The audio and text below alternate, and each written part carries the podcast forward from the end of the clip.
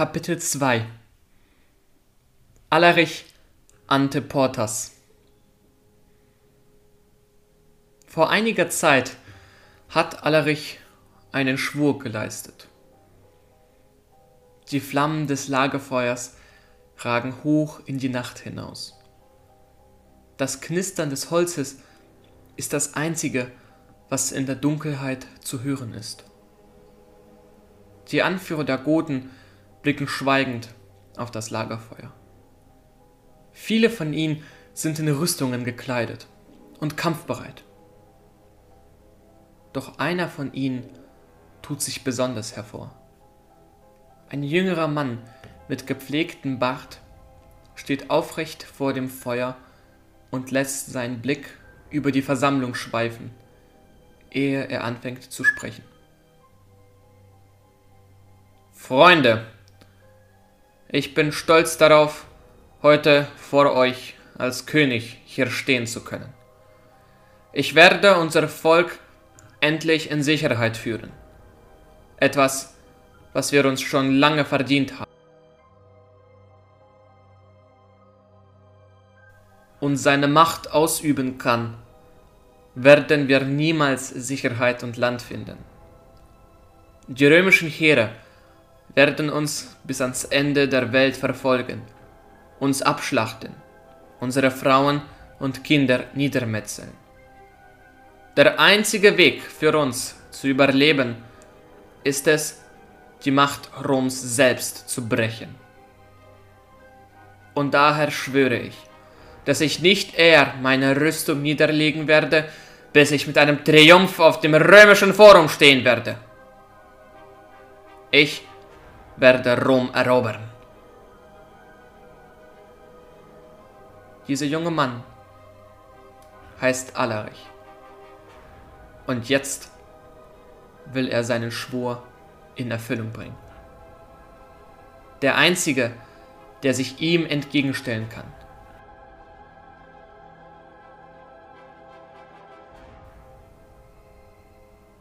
Im Jahr 401 hat sich Alarich entschlossen, seinen Bündnisvertrag mit dem Oströmischen Reich zu brechen, welcher, nachdem er Griechenland verwüstet hatte, notgedrungen mit ihm aufgestellt wurde. Alarich will stattdessen die Zukunft seines Volkes, der Goten, sichern, indem er in Italien einmarschiert. Er will dadurch einen Bündnisvertrag mit dem Weströmischen Reich erzwingen, welcher ihm erlauben würde, den ewigen Krieg mit den Römern endlich zu beenden. Die Nachricht davon, dass Alarich in Italien eingedrungen ist, erreichte mich im späten Herbst in Gallien. Honorius bat mich, so schnell wie möglich zurückzukommen, um mich Alarich entgegenzustellen. Der Kaiser hatte alleine nicht die Mittel dazu. Was ich zu dem Zeitpunkt jedoch nicht wusste, die Lage war so verzweifelt, dass man am Kaiserhof bereits darüber nachdachte, Rom an die Goten aufzugeben und die Bevölkerung der Stadt stattdessen nach Gallien umzusiedeln. Alarich nahm in Norditalien Stadt für Stadt ein. Manche munkelten, dass die Götter selbst sich gegen das Imperium gewandt haben. Nun belagert Alarich den Kaiserhof selbst, Mediolaneum. Rom wurde als Hauptstadt bereits vor Jahrhunderten aufgegeben. Der junge Kaiser Honorius, welcher sich in Mediolaneum verschanzt hat, kann nichts tun, außer auf Hilfe von außen, von mir, zu warten. Die Lage ist so kritisch, dass ich mich nach Beratung mit Albinus und den anderen hochrangigen Offizieren entschlossen habe, alle verfügbaren Grenztruppen abzuziehen. Die letzte in Britannien stationierte Legion, welche die Grenzen gegen die schottischen Pikten verteidigt, die Legio 6 Victrix, sowie die beiden letzten am Rhein stationierten Legionen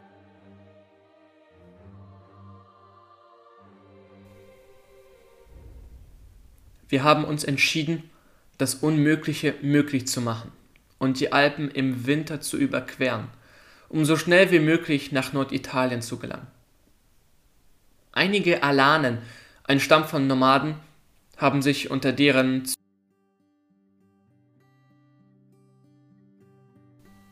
Jetzt sind wir endlich über die Alpen gekommen und stehen unweit der Hauptstadt selbst, Mediolaneum. Ich habe zusammen mit einigen Reitern ein kleines Lager aufgebaut und überlege, was wir jetzt unternehmen sollten. Es ist mittlerweile Abend. Ich, Albinus und der König der Alan sitzen um ein Lagerfeuer. Ein angenehmes Knistern sowie der Geruch von gebratenem Fleisch erfüllen die Luft. Ein paar aufgebaute Zelte stehen um uns herum. Die Soldaten singen, während sie Essen zubereiten. Die Alan versuchen mitzusingen, das klappt aber aufgrund deren Akzentes nicht so gut. Die Stimmung ist entspannt, während die Sonne sich dem Horizont zuneigt. Doch mich lässt eine gewisse Sorge nicht los, denn wir sind unweit des Feindes selbst. Eine Brücke, von den Goten besetzt, versperrt uns den Zugang. Was ist, Stilicho? fragt mich Albinus. Was macht dir Sorgen? Er greift zum Rind, welches über dem Lagerfeuer brutzelt, und reißt sich ein Stück raus. Das ist köstlich.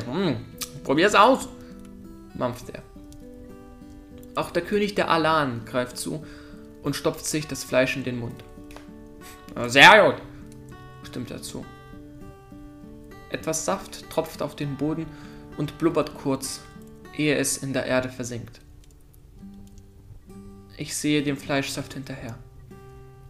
Wisst ihr, wenn man die Verantwortung für ein ganzes Imperium auf seinen Schultern trägt, ist es schwer, sich zu entspannen, antworte ich nachdenklich. Albinus mampft sich das Fleisch zu Ende, bevor er antwortet. Hm. Ach, ja, da hast du recht, Stilicho. Sieh dich doch mal an, du hast bereits graue Haare. Du machst dir wirklich zu viele Gedanken um alles, oder? Ich nicke. Du hast recht, Albinus, aber ich kann nicht anders. Krieg härtet einen Mann ab. Der König der Alan nickt. Jo, das stimmt. Unsere Leute sind lange geflohen und haben viel erduldet, bevor sie hier ankamen. Krieg ist für uns alle schrecklich. Und trotzdem kämpfen wir gegeneinander, entgegne ich dem König. Warum können wir nicht einfach friedlich zusammenleben? Warum müssen wir uns immer die Köpfe einschlagen? Wir schweigen nachdenklich, vom Knacken des Feuers und vom Brutzeln des Fleisches begleitet. Zum Schluss sieht mir der König jedoch in die Augen. Du hast recht, Römer. Wir sollten uns vereinen, anstatt uns die Köpfe einzuschlagen. Es war ein Fehler, gegen dich zu ziehen. Verzeih mir. Ich nicke. Du hast recht. Ich hoffe, dass wir im Kampf gegen Allerich unsere Differenzen beilegen können. Mit diesen Worten greife ich zum Fleisch und reiße mir noch ein Stück heraus. Mmh, köstlich, spreche ich mit vollem Mund. Ja, oder? antwortet Albinus aufgeregt. Das habe ich dir doch schon die ganze Zeit gesagt, Stilicho. Doch du wolltest niemals auf mich hören. Manchmal muss man sich auch einfach mal entspannen, ne? Ich nicke, während ich versuche, das Fleischstück zu zerkauen. Der Alan-König sieht mich jedoch nachdenklich an. Erzähl doch mal, Stilicho. Wie hast du dich überhaupt dazu entschieden, den Pfad des Krieges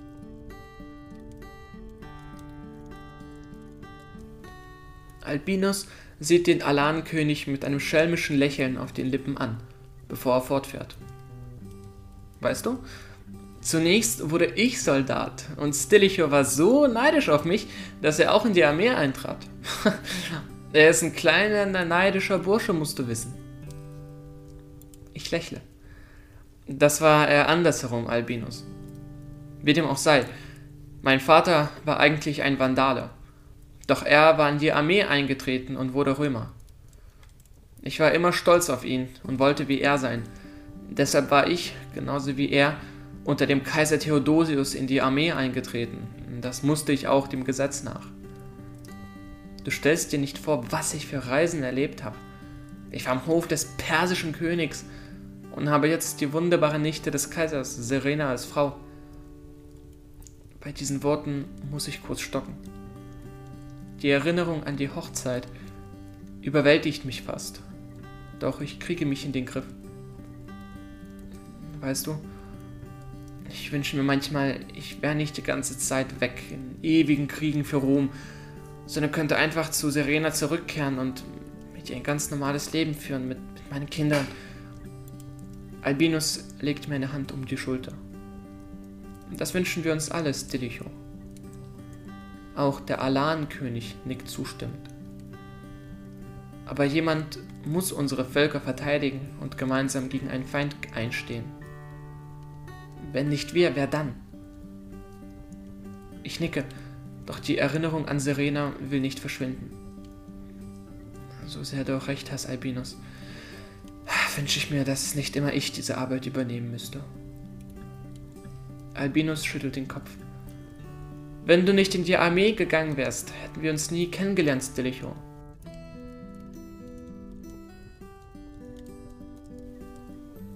Der Alan-König lacht laut auf. Was wärt ihr nur ohne einander? Ich finde, ihr beiden gehört zusammen wie zwei Paar Stiefel. Wir beide lächeln Gedanken verloren. Das Feuer brutzelt vor sich hin, während die Sonne immer tiefer geht. Die meisten Soldaten haben jetzt ihr Abendessen aufgegessen und vertreiben sich deren Freizeit. Einige holen Würfel heraus und spielen, andere singen Lieder. Wiederum andere pflegen ihre Waffen und Rüstungen oder füttern die Pferde. Insgesamt jedoch ist das Lager recht ruhig und entspannt. Ich sehe Albinus an. Wie dem auch sei, ich frage mich, was wir jetzt tun sollten. Ich glaube, es ist zu lange zu warten, bis die Infanterie eintrifft. Wir sollten versuchen, uns eigenständig durch die Reihen des Feindes zu schlagen und zu Honorius zu gelangen. Albinus schüttelt jedoch den Kopf.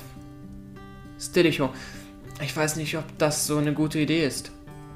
Die Goten und Alarich haben die Brücke gut gesichert. Und es gibt keinen anderen Weg nach Mediolaneum und somit zu dem Kaiser Honorius. Wir sollten nicht versuchen, uns eigenständig durch die feindlichen Reihen zu schlagen. Ich glaube, dabei werden viele von uns umkommen. Der Alan-König schüttelt jedoch auch den Kopf. Römer, ich glaube nicht. Meine Reiter sind stark und schnell. Wir können uns durch die feindlichen Reihen schlagen. Mach dir keine Sorgen um meine Männer. Die sind gute Reiter, glaub mir. Ich nicke. Das glaub ich dir, König. Das habe ich selber bereits zu häufig erfahren. Und wenn du und deine Männer voranreiten und die Goten überrascht, dann werden wir durchbrechen. Ich bin mir sicher, Alarichs Männer werden in die Flucht geschlagen. Albinus schaut in den Boden. Ich weiß nicht, ob ich euch zustimmen kann, aber ihr wisst es besser. Wann sollen wir es versuchen? Der Alan-König schaut entschlossen auf Albinus. Meine Männer können bei Nacht besser kämpfen als bei Tag, und die meisten Goten werden dort auch schlafen. Ich schlage vor, wir brechen auf, sobald es Mitternacht ist. Albinus lächelt.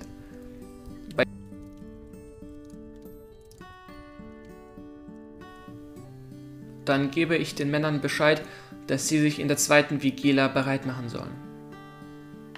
Ich nicke. Sehr gut. Dann lasst uns beten, dass alles gut geht. Wir drei nicken. Jeder zu seinen eigenen Göttern, entgegnet der Alan-König mit einem leichten Schmunzeln. ja, stimmt, lacht Albinus. Und so gehen wir auseinander, als Freunde.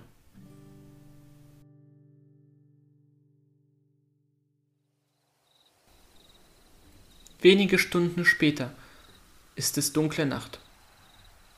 Die Eulen schreien in die Dunkelheit heraus, während ich mich zusammen mit den Reitern und den Alan bereit mache. Der Alan-König reitet an der Spitze der Kolonne.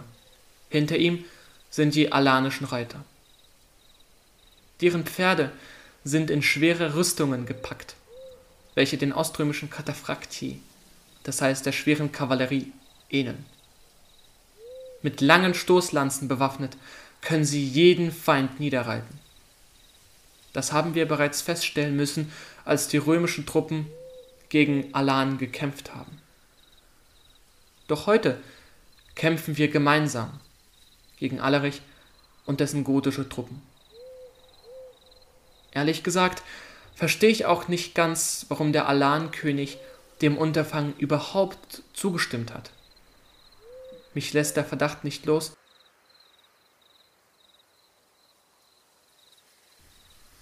Daher reiten hinter den Alan meine Reiter. Ich und Albinus sind genau in der Mitte der Kolonne. Das Zusammenpacken geht recht leise voran. Die Männer haben die Zelte bereits zusammengerollt und die Lagerfeuer ausgemacht. Wir sind noch ein ganzes Stück entfernt vom Feind, so dass dieser uns vermutlich nicht gesehen hat.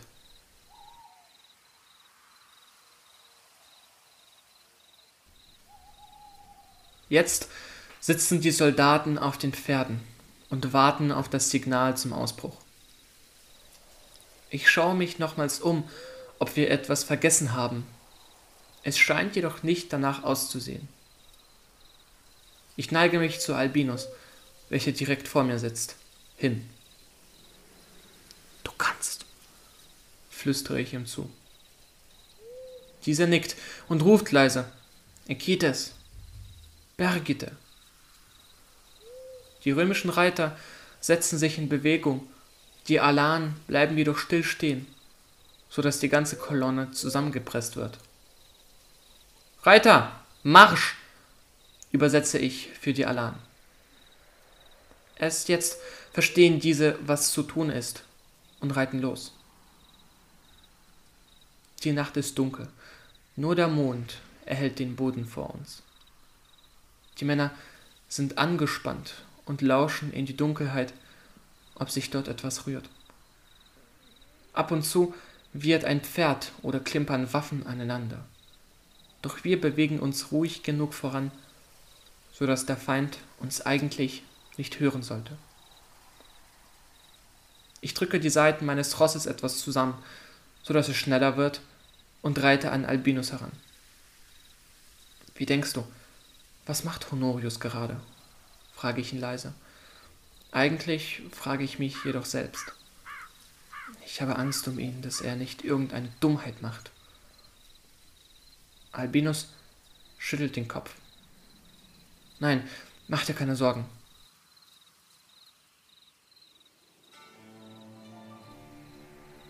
Währenddessen war beim Kaiserhof in Mediolaneum eine deprimierte Stimmung. Honorius, der Kinderkaiser, war bei weitem nicht mehr so jung wie noch vor wenigen Jahren. 17 Jahre an der Zahl ist er mittlerweile erwachsen genug, um seine Lage realistisch einschätzen zu können. Von den Stadtmauern der Hauptstadt sieht er herab auf die brennenden Lichter im Lager der Goten und deren Anführer Alarich. Bereits seit mehreren Monaten belagern sie die Hauptstadt, machen jedoch keine Versuche, diese zu erstürmen. Alarich vermutet wohl, dass er mich aushungern kann, flüstert der junge Kaiser leise. Doch sobald Stilicho mit dem Ersatzherr da ist, werden sie Alarich und dessen Männer niedermetzeln. Dann werden wir zusammen gegen den Feind ziehen und ihn schlagen können. Serena, die Frau des jungen Honorius, dreht sich zum jungen Kaiser um. Honorius, was hast du gesagt? Der Kaiser schüttelt den Kopf. Wie viele an der Zahl würdest du den Feind denn einschätzen? Serena schaut angespannt in das gotische Lager, dann schüttelt sie jedoch den Kopf. Honorius, ich bin kein Soldat. Vermutlich sind es mehr als 15 und weniger als 50.000. Ich bin mir jedoch nicht sicher. Honorius blickt zum Himmel auf. Was denkst du, Claudius? Claudius, der Freund Serenas, schweigt eine Weile, bevor er antwortet. Zu viele, um sie mit unseren Truppen zu besiegen, mein Kaiser. Honorius blickt angespannt zu Claudius. Aber was, wenn Stilicho es nicht rechtzeitig schafft, zu uns zu kommen?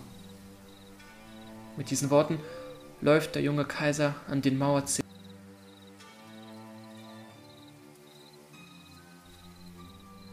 Die folgenden Zeilen von Honorius sind uns von Claudius, welcher nicht nur der Freund von der Kaiserfrau Serena war, sondern auch noch Geschichtsschreiber, übermittelt. Die Feinde halten die Straße zwischen meinem Stilicho und mir, flüstert Honorius nachdenklich. Was sollte Stilicho jetzt tun? Anhalten? Doch die Gefahr, in welcher ich schwebe, gibt ihm nicht mal die Möglichkeit, für einen Moment anzuhalten. Sich durch die Reihen des Feindes kämpfen? Aber seine Kräfte sind viel zu klein. Indem er mir zu Hilfe geeilt ist, hat er viele Armeen hinter sich gelassen unsere eigenen Männer sowie die ausländischen Söldner. Serena legt ihre Hand auf die unruhigen Finger von Honorius. Beruhige dich, Honorius. Stilichor wird sich etwas einfallen lassen, glaub mir.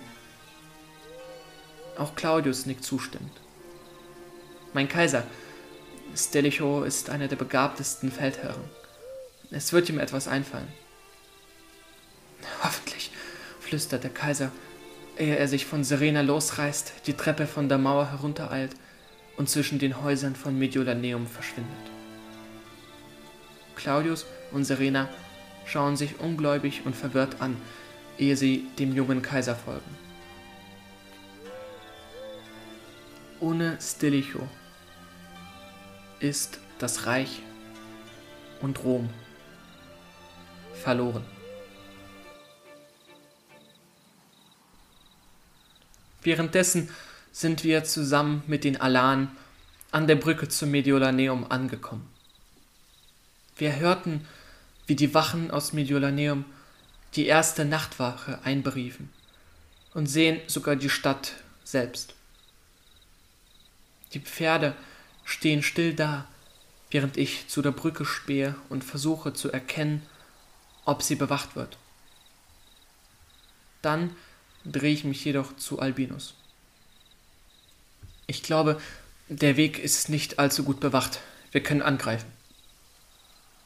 Albinus nickt, reitet zum alanischen König und flüstert ihm meinen Befehl ins Ohr.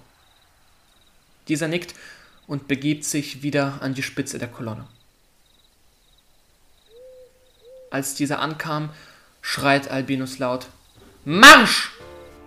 Die Alan spornen die Pferde an und reiten geschwind los, mit dem Drachenbanner über deren Köpfen im Winde flatternd. Römer und Alanen, ewige Feinde vereint gegen das gemeinsame Monster Allerich, reiten zusammen für Sieg und zum Kaiser. Ich sehe, wie einige verschlafene Patrouillen versuchen, sich uns in den Weg zu werfen, doch die Alanen reiten sie mit ihren schweren Pferden nieder. Eine der Soldaten holt ein Horn und bläst Alarm. Doch noch bevor er das Horn von den Lippen abnehmen kann, trennt mein Schwert seinen Kopf vom Leibe. Ein weiterer Gote rennt zu mir und versucht, mein Pferd auf einen Speer zu kriegen. Doch einer der römischen Reiter hinter mir kommt zu Hilfe und befördert den Mann ins Jenseits. Das gesamte gotische Lager bricht in Panik aus. Die Goten versuchen geschwind Rüstungen anzulegen, Waffen zu nehmen doch ein Großteil derer, die versuchen, sich uns in den Weg zu werfen, werden von den Alan niedergeritten. Ich sehe, wie die Pferde über Zelte trampeln und verschlafene Männer vor Schmerz aufschreien. Ich sehe jedoch auch, wie die alanischen Reiter auf Piken aufkommen und bei lebendigem Leibe aufgestochen werden. Es ist ein reines Chaos, überall sind Schreie zu hören. Doch endlich bricht unsere Kolonne durch das feindliche Lager. Wir reiten geschwind in Richtung der Tore von Mediolaneum. Ich sehe den überraschten Blick des Wachmannes auf dem Tor, bevor er im Torhaus verschwindet. Das ist Stilicho! rufe ich in Richtung der Stadt. Von hinten höre ich, dass Pferde aufgesattelt werden. Es scheint, dass die Goten uns verfolgen wollen. Dazu kommt es jedoch nicht. Das Tor hebt sich und wir reiten unter wehender Standarte in die Hauptstadt des Reiches. Claudius beschreibt die Aufregung unter den hoffnungslosen Soldaten. Die Kohorten liebten Stilicho so sehr, dass sie sich von überall her versammelt haben, und beim Antlitz Stilichos wurde ihr Mut wiedergeboren, und aus ihren Augen brachen die Tränen der Freude. Nachdem ich die Soldaten der belagerten Stadt begrüßt habe und von allen empfangen wurde, reite ich zum König der Alan. Dieser ist schweißbedeckt. Die Aufregung vom Kampf von vorhin hat ihm wohl schwer zu schaffen gemacht. Eine Wunde klafft auf seinem Arm. Ich lege ihm die Hand auf die Schulter. Danke, Amicus. Rom wird deine Tat nicht vergessen. Dieser nickt. Weißt du, Stilicho, mein Volk war lange dein Feind. Doch wir sollten endlich damit abschließen. Ich weiß, dass du mir nicht vertraust, doch ich verspreche dir, dass ich dein Vertrauen nicht missbrauchen werde. Ich nicke und lächle ihm zu. Danke, König. Das hoffe ich auch. Mit diesen Worten setze ich mich wieder auf das Pferd und breche durch die Menge durch zum Kaiserpalast. Es gilt, mich mit Honorius zu treffen und das weitere Vorgehen zu besprechen. Denn Allerich ist nicht besiegt, im Gegenteil. Der Krieg fängt gerade erst an.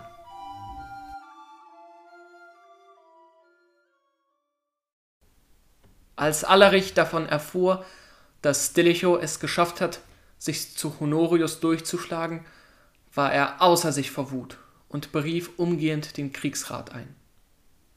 Denn dies war nicht die einzige böse Kunde. Nachrichten davon, dass die Verstärkung von den Grenzlegionen auf dem Weg war, haben sich ihren Weg zu der belagerten Stadt und dem gotischen Heer gebahnt.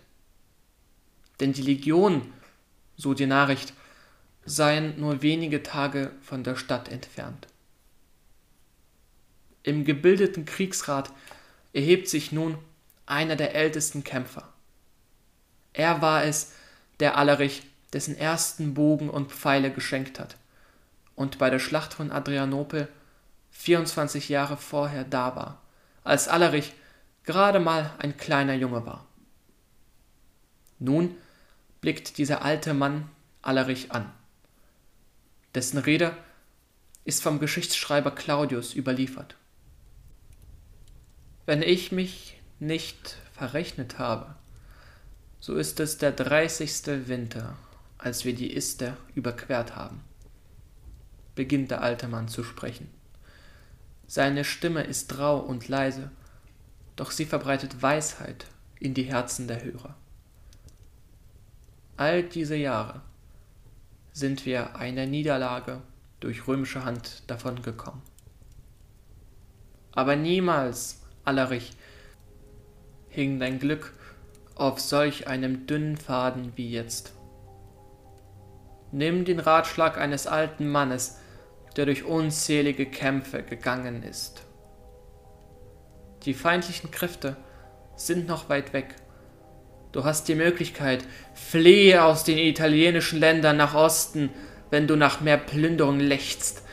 Oder du wirst alles, was du hast, verlieren, wie ein Wolf der vom Schafshüter erschlagen wird. Warum sprichst du immer vom Reichtum Roms und dem Wein am Tiber? Wenn unsere Eltern die Wahrheit sagen, so hat keiner, der die ewige Stadt in einem wahnsinnigen Krieg belagert hat, prahlend zurückkehren können, dass er ihr Gewalt angetan hat. Die Götter verlassen nicht ihr Heim. Blitze, sagt man, werden von weiter Ferne auf die Feinde der Stadt geworfen, und göttliche Flammen lodern vor deren Mauern.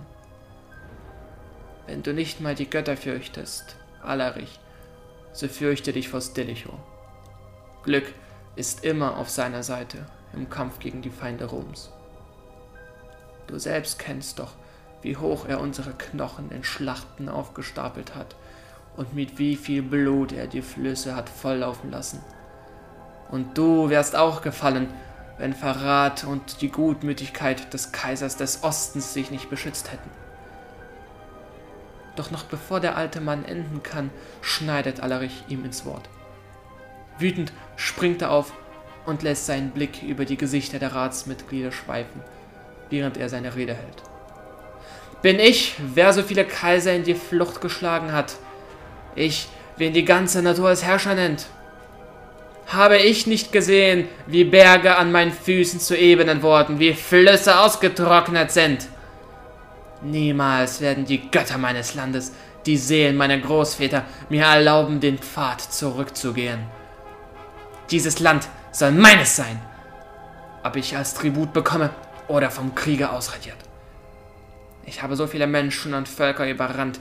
Ich bin durch die Alpen gekommen und habe das Wasser der italienischen Flüsse als Sieger getrunken. Was bleibt mir außer Rom?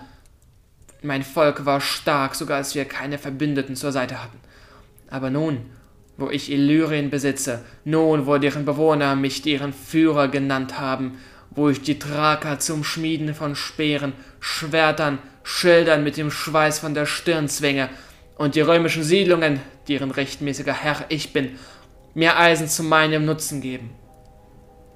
Schicksal ist auf meiner Seite. Rom, deren Gebiete ich über Jahre in Asche verwandelt habe, ist nun mein Sklave. Deren Ländereien haben mich mit Waffen versorgt, ihr eigenes Eisen ist in den Öfen gebrannt, kunstvoll gegossen und von geschickten Schmieden für Roms eigenes Auslöschen gefertigt. Die Götter drängen mich weiter zu handeln.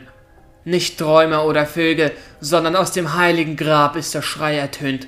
Hinfort mit Verzug, Allerich. Überquere die Alpen in diesem Jahr und die Stadt wird deine sein. So weit ist mein Weg. Wer wird nach dieser Ermunterung feige bleiben oder zögern, dem Rufe des Himmels zu folgen?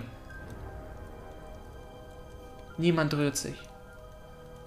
Doch nach einer kurzen Pause tritt einer der Kriegshäuptlinge an Allerich heran. Mein Führer, ruft er laut, du hast recht. Die Götter sind wirklich auf unserer Seite. Lass uns auf Rom marschieren. Die anderen Häuptlinge gesellen sich dazu.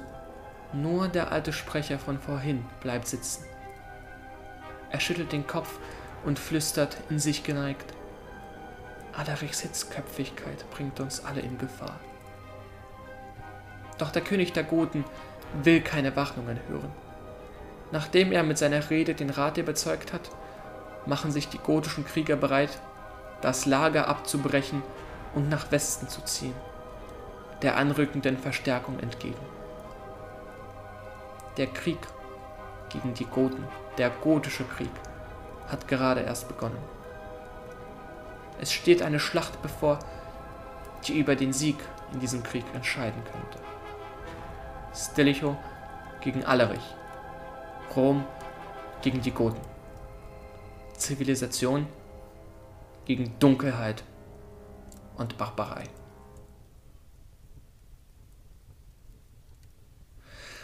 Ich danke euch, dass ihr dieses zweite Kapitel mitgehört habt. Ähm, last but not least, viele von euch stellen sich vermutlich auch jetzt die Frage, was ist Realität, was ist Fanfiction? Ähm, ein Großteil der Beschreibungen habe ich aus dem Werke von Claudius über die gotischen Kriege entnommen. Ähm, die Namen von den Charakteren, mit, mit, Ausnahme von Albinus, sind alle real. Der gotische König, Stilicho, Alarich, Serena, Claudius, Honorius. All dies waren Menschen, die ich versucht habe, auch so realitätsgetreu wie möglich zu beschreiben. Das Einzige, was vermutlich nicht ganz der Fall war, ist die Lagerszene, da Claudius in seinen Werken mitbeschrieben hat, dass Stilicho versucht hat, so schnell wie möglich zu Honorius durchzukommen. Doch es ist nicht abwegig, sich vorzustellen, dass Stilicho auch eine Pause eingelegt hat, um sich und seinen Männern Ruhe zu gönnen. Von daher hoffe ich, dass ihr nachvollziehen könnt, warum ich diesen Podcast so gestartet habe und warum ich das auch ein bisschen in Hörbuchform mache. Ich finde, Geschichte hat so unglaublich viele spannende Motive, die man einfach umsetzen muss. Und dem wollte ich mit diesem Podcast slash Hörbuch Tribut zollen. In der nächsten Folge wird Stilicho gegen Allerich treffen. In einer Schlacht, die den gotischen Krieg mitentscheiden sollte. Diese Schlacht hat aber nicht nur Auswirkungen für die beiden, sondern für das gesamte römische Reich. Das alles werdet ihr aber erst in der nächsten Folge erfahren, die auch erst in ein paar Tagen online geht. Denn ich habe das ganze Wochenende lang recherchiert und Folgen geschnitten und bin jetzt auch ehrlich gesagt ein bisschen müde von der ganzen Geschichte. Kreativität verdient Pausen und von daher werde ich erstmal eine Pause machen. Spätestens aber nächste Woche Samstag geht, wie versprochen, das dritte Kapitel online, wo Alarich auf Rom zieht und versucht, seinen Schwur in Erfüllung zu bringen. Bis dahin, bleibt gesund, passt auf euch auf und bis dann.